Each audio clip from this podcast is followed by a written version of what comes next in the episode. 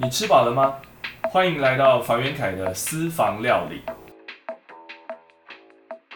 台湾呢有一个非常非常特殊的地景建筑，其实呢都在我们生活周遭，房屋接待中心是我们在建筑空间设计方面呢很独有的一个特色。今天呢我们邀请到的是康志凯，他是在临时建筑接待中心售楼处方面的翘楚跟专家。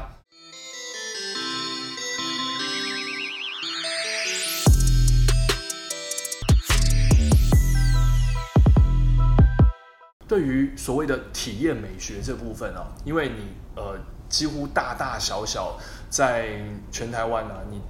有接触还有这个操刀非常多的这些售楼中心了，你的心得是什么？我一直觉得，其实，嗯，做做售楼处接接待中心这件事情，某种程度它是跟资本是绑得非常紧密的。嗯哼，应该这样说。去呃讲白了，其实就是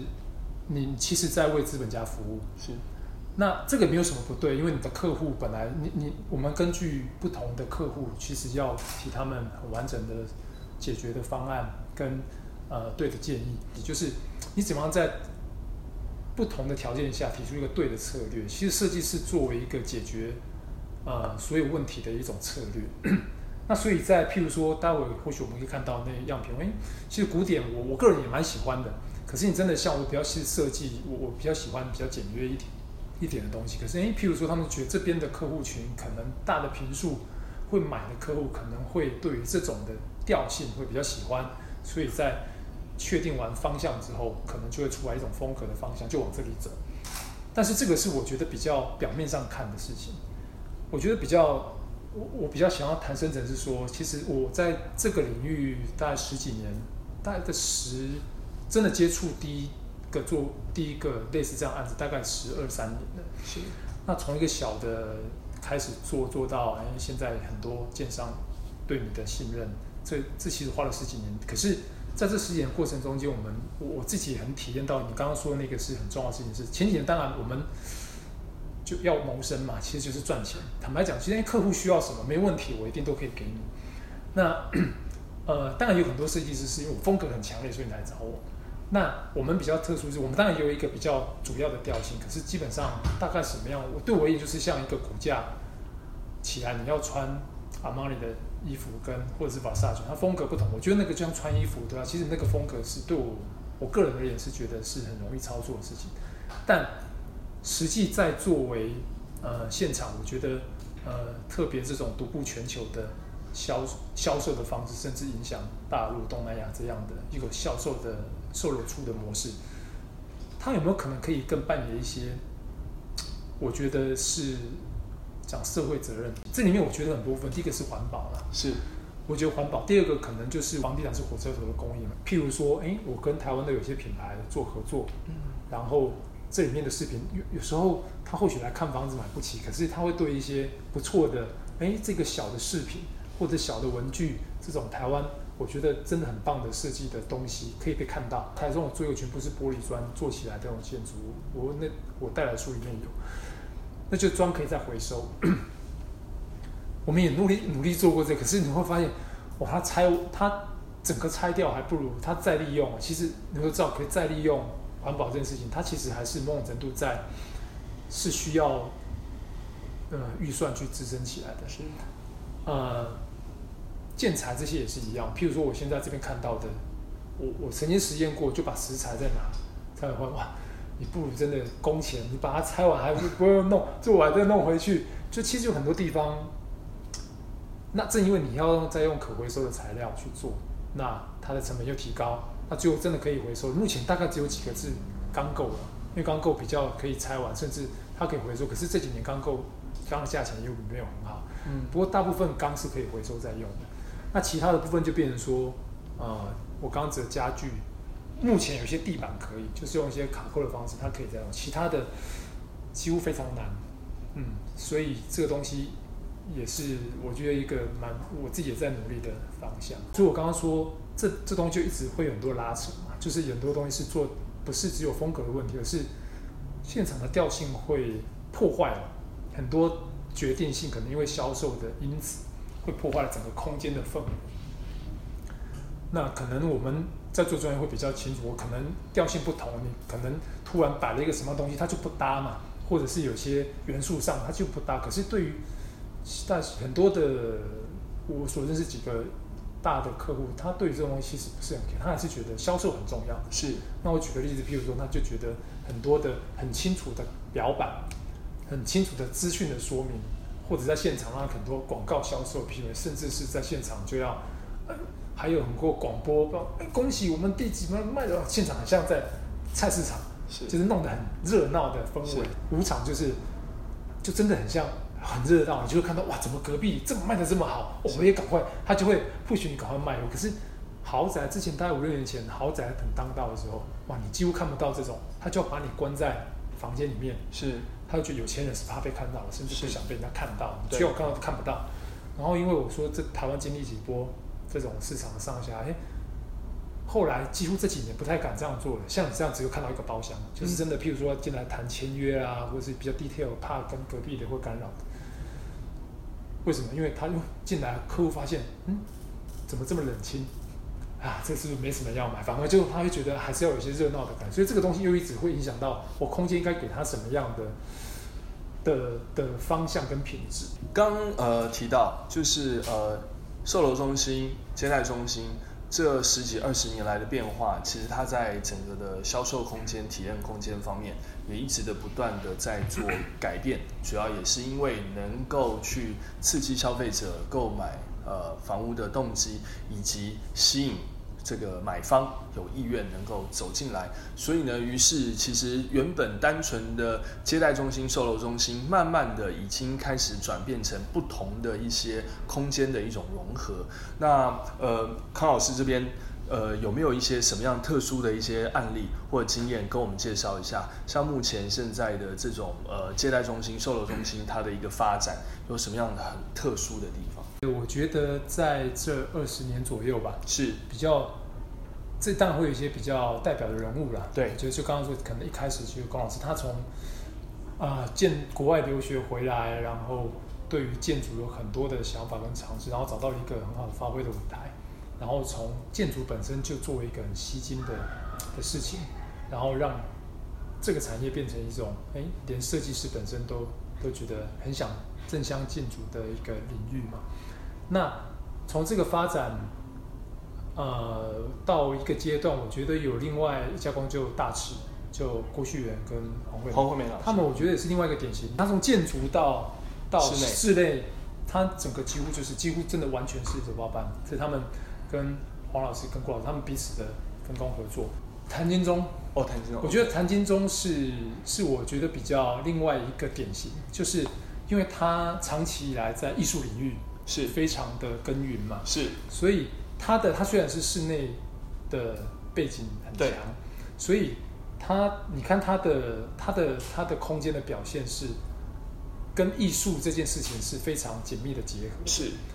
那我觉得它紧密的程度是到到连建筑的外观等等，嗯。但是它它那种比较它的东西蛮多是跟装置的艺术这些事情去去去结合。那我觉得也是这这一部分另外一个蛮蛮特别的的方的的的风格是跟取向。那在同时期，事实上我我们自己也大概在这个时间呃切入这个领域。那我们我们看待艺术是这样子，是嗯，因为我也是有建筑的背景嘛。坦白讲，我那时候在念书的时候，就是一直以龚老师为一个 idol，因为比较早成家立业啦。是但是小孩子本来后来的就就本来要出国，后来因为怀孕就啊就打就都打打乱了，然后就就想说，哎，一直这样子好像比较能够养活一家，然后所以从这种呃这个领域都是去自修、去学、去问、去去搞懂，包括这里面做的 know how。然后那时候开始在做一些建筑的尝试的时候，我我就很深受扎哈迪的影响嘛。是然后我觉得那些东西对于我在设计上也是呃能够玩的防缝的方式，可以玩得非常的过瘾。特别这几年啊，我们大概呃它的功能性上面呢，因为大部分的代销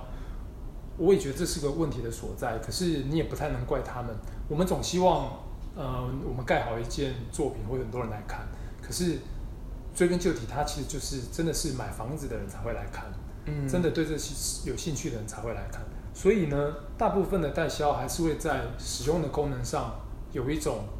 比较先入为主的观念。嗯，那有些是需要我们跟企划给他一点新的尝试跟动力去 push 他可能可以这样做。但是很多的行为是会跟销售抵触的时候，他们大概就就比较难去做这件事情。那我刚刚跟你提到那个，譬如说我们做一个叫宝铺李明咖啡那件事情，是它没有实际的销售，它其实只要。做我刚刚讲都跟这件事情的时候，他只是要介绍一下他们公司，你来大概看一下这些资讯就好了。嗯，所以他有一些基础可以做。所以因为我们衍生出这也是像咖啡厅这样的事情，或者是他常常作为一个我们作为一个免费出租给一些小的艺术家，他来办个展是，然后或者是说我们也特别设计有一个哎李明来这边可以开会的地方，是我们把我们。很很很心机的把建商的那些作品可以被收起来，然后桌子降了地板，它就变成一个大家可以开会的空间等等的之类，或集会的空间，或者是办个小型 party 的空间。OK，呃，你处理过这么多的接待中心、售楼处，呃，不同的风格、不同的规划，然后不同的销售方面的需求、不同的客户导向，那呃，我相信呃。建筑师本身自己一定有一套中心思想，你的设计指导有没有办法用比较简短的话语稍微描述一下你心中的那个道？如果真的要用比较简短一句话的话，是我可能还是那是我刚刚提到的。其实我觉得没有什么是绝对好的设计，是只有对的设计。是对对我而言，就是嗯，其实设计我我们呃都会有自己擅长的一套呃。不管叫风格或者是做设计的方法，呃，可是对我而言，设计还是在一个解决问题。那我们在一个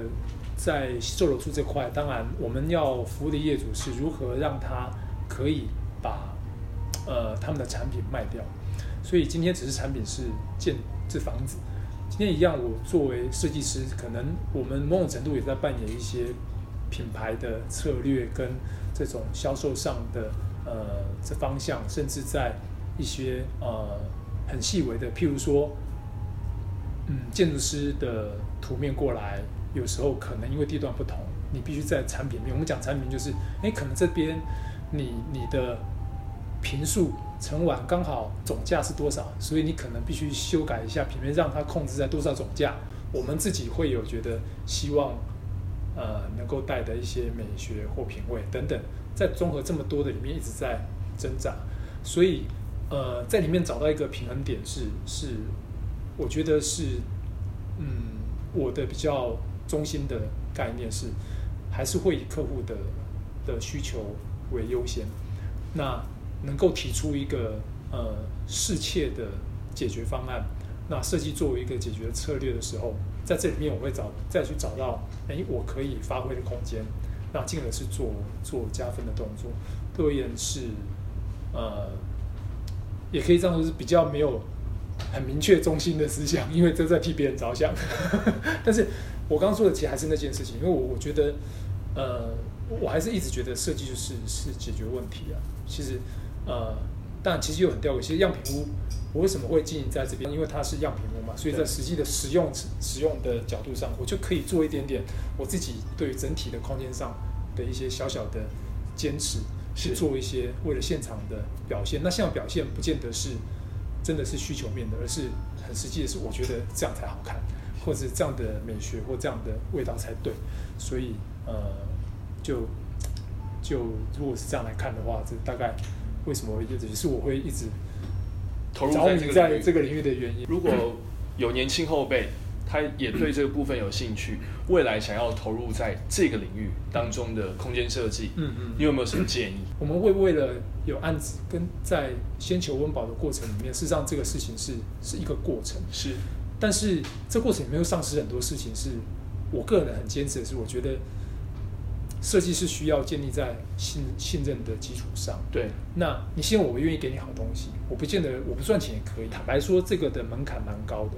因为它就像盖，它就介于盖房子跟做住家中间嘛，因为它随便一丢都是上百上千的案子，所以它必须可能有业主愿意给你做，可以尝，也是一定是从小的案子开始。那小的案子大概基本上也可能就是从住家，可能诶，他去就像我有别的案子，他就是样品屋，就让你来试试看，诶，做不错就就开始可能有别的案子，所以他会进来的过程一定还是会先看到你有没有一些实际的业绩，那你怎么一样个人的品牌的经营会让呃这些呃代销或建商会被看得到？嗯，那当然如果你长期是本来就在住宅领域，可能还是代销之间，因为。毕竟设计师还是会有一些，像我我们会冒起来，是因为我们上一辈的，因为对岸的关系，很多都去到大陆。那台湾反而，我们就刚好也有一段空缺，然后可以可以有有刚好卡到这些位置。非常高兴能够跟建筑师谈了很多很多跟关于我们。台湾的临时建筑接待中心跟销售中心啊，非常多的一些呃，不管是这个秘辛也好，或者是诀窍也好，或者是他个人的经验分享啊，那真的再次感谢我们康老师，谢谢谢谢。